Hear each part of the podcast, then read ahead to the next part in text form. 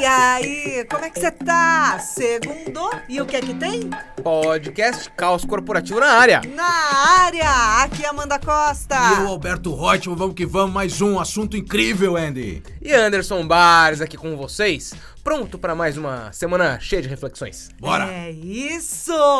Estamos no episódio número 7 da nossa temporada, o presente do trabalho. O que, que é assunto para falar do trabalho hoje, para falar de carreira hoje? Porque o futuro, gente, o futuro a gente vê A depois. Deus pertence. A gente nem sabe se vai ter futuro, É, né? exatamente. A gente controla é o nosso presente. E hoje, então, a gente vai falar de conflitos de gerações. Hum, hum, tá rolando aí? Roda a vinheta! Estamos começando!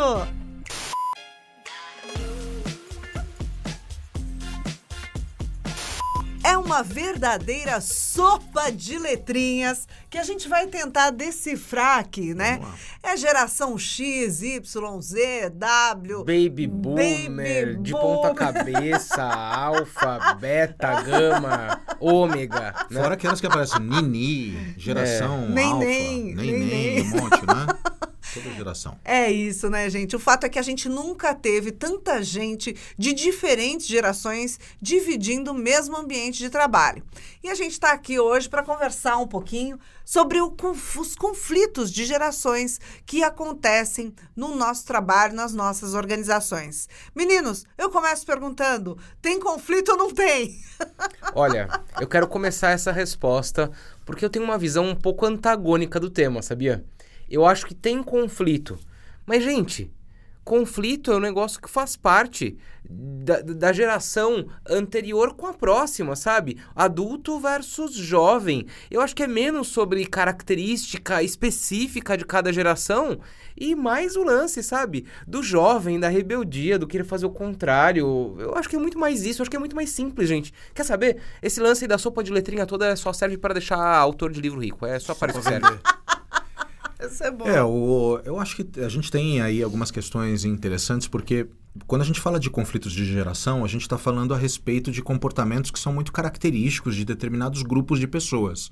Então, quando a gente fala da geração Baby Boomer, que é um nome super simpático, né? O nome leva- leva-se esse nome porque é a geração que nasceu no pós-guerra, né? Na Segunda Guerra Mundial. Então é uma geração que vivia no mundo da escassez, poucos recursos, os pais extremamente sofridos por ter participado de duas guerras. Então é uma geração que chega com o pensamento de aproveitar ao máximo, de querer previsibilidade, de querer solidez. Estabilidade, né, Alberto? Estabilidade. Quando chega a geração X, é, que é a turma que são os nascidos da geração Baby Boomer, você já começa a ver um um comportamento muito diferente da relação Baby Boomers e dos seus respectivos avós. Então, a, a gente começa a ter essas rupturas, e aí concordo com o Andy. Conflito é legal, mas a gente já começa a ter uma escalada da tecnologia, os nativos digitais chegam logo em seguida, mas a gente já começa a ter acesso à tecnologia. Eu, por exemplo, que sou da geração X, me lembro quando eu recebi pela primeira vez um, o, o computador. E eu ficava com o computador do lado esquerdo da mesa e a máquina de datilografar do lado direito. Então, durante um tempo, eu tive que usar. Convivendo. Os nossos filhos já nascem com tablet na mão. Um monte de criança com tablet no- no- na mesa do A gente vê na internet, né, inclusive, é, os vídeos das criancinhas bem pequenas que nem falam ainda, se pegam algum material físico, ficam passando o dedinho. Vocês já É viram passando isso? o dedinho. Gente, é surreal. Mas, gente, pra ficar todo mundo na mesma página, eu peguei uma cola aqui, porque ninguém é obrigado a memorizar Não, tanto, não tanta letra e tanto número. Então, se você também não decorou, fique tranquila, fique tranquilo.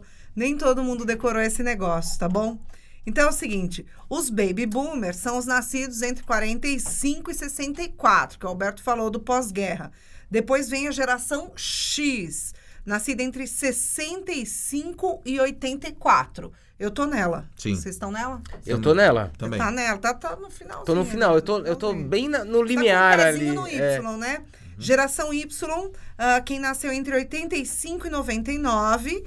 E a geração Z, com nascidos a partir do ano 2000. Ou seja, os Zs, os primeiros Zs que chegaram ao mercado, estão hoje São com os nossos 22 filhos, né? anos. Basicamente. É. Sim, ali, né? é, quase, Quase- ali. filhos, né? Mas os primeiros que chegaram já têm 22 anos. Uhum. Ou seja, já tem cargos, né? E estão convivendo com os baby boomers ali ah, com mais ou menos 70, entre 70 e 80 anos. É Tem a primeira muitos. vez, né? Que a gente tem quatro gerações trabalhando na mesma empresa, inclusive, né? Algumas consultorias famosas dizem que é a primeira vez que você tem quatro gerações trabalhando no mesmo local de trabalho. E aí dá conflito, dá crise, dá caos, né? Agora, de novo, eu volto para aquilo que eu trouxe no começo do episódio, gente. Quanto que isso é característica de cada geração ou quanto que isso é a nossa convivência com as pessoas que são mais jovens e, e- e jovem, né? Pe- pessoas jovens têm aquele espírito de mudar o mundo, de fazer as coisas acontecerem de maneira diferente, rebeldia. Quanto que isso não é meramente o comportamento jovem, né? Esse impulso pela transformação, do que né, é, querer transformar tudo isso em ciência. Porque não existe muito padrão, sabe? A gente vê algumas características, mas mesmo nesse lance de data, putz, cada um fala uma coisa, né? É, na verdade, o que os especialistas dizem que é muito menos a data e muito mais as características Exato. de cada uma das gerações. Uhum. Então, por exemplo, você tem pessoas que viveram mais, assim, na verdade, você tem pessoas que são fruto de um mundo em transformação. Né? Então, a relação com a tecnologia, a relação com o possuir, com o ser versus o ter, né? Então, por exemplo, você pega a geração dos nossos pais, a necessidade de ter alguma coisa, Casa própria, né? de ter a casa própria, de ter um carro, de ter uma linha telefônica. Telefônica, um monte de gente que está escutando a gente vai viajar, fala assim, o que, que era a linha? O que, que é isso? Ter o linha nome, telefônica? ter o nome limpo. Ter o nome limpo. Eu posso não ter nada, mas ter o meu nome limpo. Mas isso daí faz todo sentido para todas as gerações. Mas não significa Agora- que quem tem o nome sujo desonre a família, como eles falavam, né? Sim. Era muito, falei assim, olha, se você tiver com o nome sujo, que aliás hoje a gente não sabe dizer o que que é nome sujo, né? Porque é, é, sete a cada dez famílias brasileiras estão endividadas. Significa que elas estão desonrando o nome delas? Olha que coisa louca, né? Claro. Se a gente começar Sim. a pensar, né? Agora, mas concluindo, Amanda, perdão. Não, eu perdi o meu raciocínio, o que, que eu estava falando. Não, você, desculpa, Amanda, que você estava falando justamente é, que ca- determinadas características são inerentes a determinadas gerações. Como, Sim, por exemplo, essa, né? justamente por conta, não da idade, Uhum. menos por conta da idade e mais por conta dos valores, né? Então, essa geração, que é a geração do ter, que é a geração dos nossos pais, em contraposição com a geração do ser, com a geração que busca experiência. Então, você fala hoje para um jovem que acaba de completar 18 anos, que da nossa época ou dos nossos pais, eu quero dirigir, eu quero, Quero ter, ter um carro, carro, né? Carro significa uma um independência, né? Exatamente. Eles não querem, eles querem usar um carro, Uhum. né? Mas não quer necessariamente ter um carro.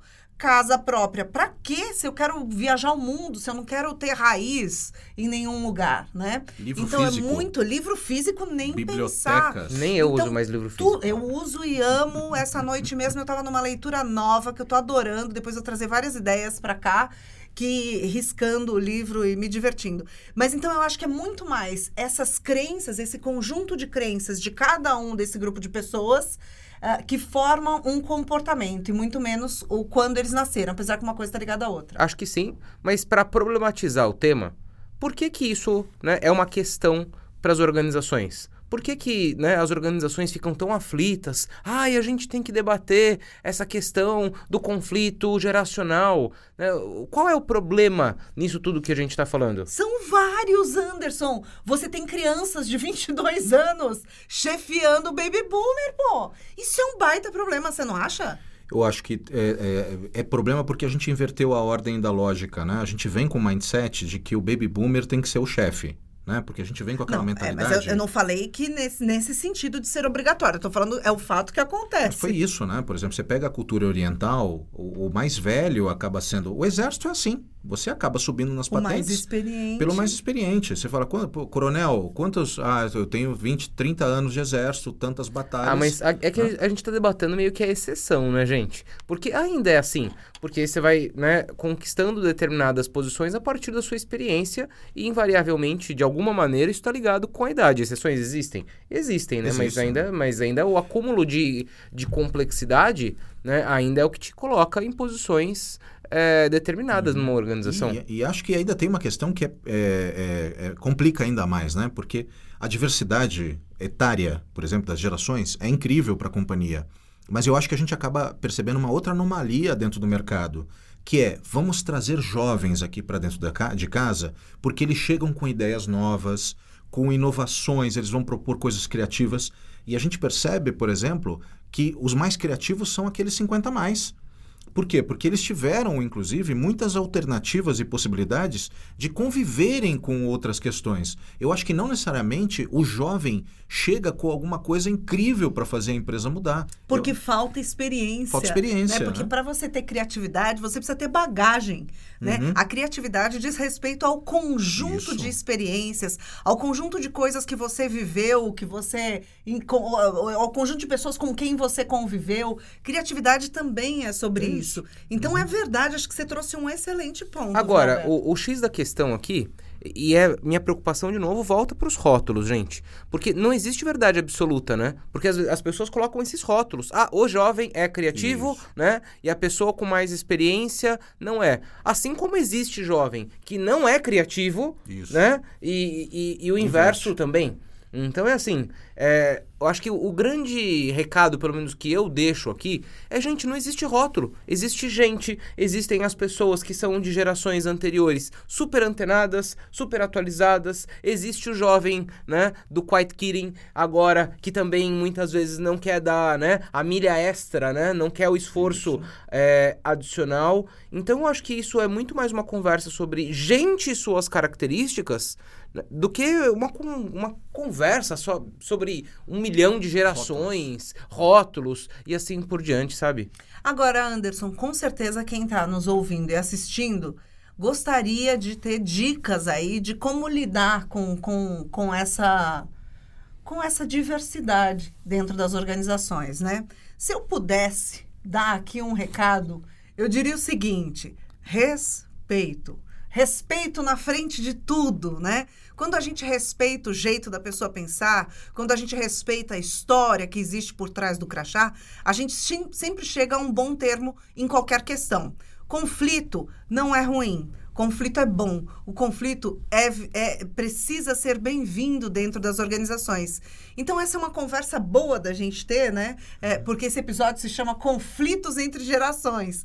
Sim, eles existem, porque eles existem antes entre as pessoas, né, Alberto? É, e eu acho que você falou de respeito, né? Eu queria até desmistificar a segunda dica que eu vou dar, que é saber ouvir. Eu acho que você está convivendo com várias gerações ao mesmo tempo e no mesmo local de trabalho. O saber ouvir não é simplesmente parar e ficar, ó, tô te escutando, hein? Continua. Não, fala a tua ideia. É, para mim, o máximo do saber ouvir é falar assim: legal, vamos tentar. Testa aí. Toca, toca. Porque só o saber ouvir é uma demonstração de respeito, mas ao mesmo tempo você pode falar assim: legal, te ouvi, acabou? É, então, mas não deu certo.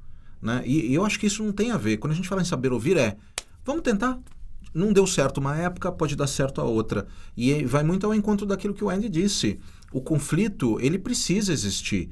Mas que tal a gente também testar a vida? De repente, assim, É, a gente diminui acho né, que- o conflito. O meu ponto principal, sabe, é deixar rótulo de lado. Cara, tem que deixar rótulo de lado. Cara e mina, né? Tem que deixar rótulo de lado. Entender como é que aquelas pessoas estão dispostas a, a contribuir. Gente, é colocar todo mundo para conversar. É entender o que cada um pode aportar de valor. Né? No final das contas, o que a gente tem que ter de clareza, e eu acho que esse é um pensamento fundamental, e aí já ligando isso com cultura, é o que a gente quer e espera das pessoas dentro da nossa organização. Independente de quais, né, gera, de quais gerações elas, né, essas pessoas pertencem, ou qualquer coisa que o valha. né? Então é assim, se eu tenho que ter uma organização absolutamente inovadora, eu espero, de, eu espero isso daquela pessoa que já é mais experiente, está no mercado de trabalho há mais tempo, e daquela que acabou de chegar. E tenho que deixar essa comunicação clara para todo mundo. né? Então, esse lance dos rótulos é o que mais me incomoda, eu acho que é o que a gente tem que tirar da frente.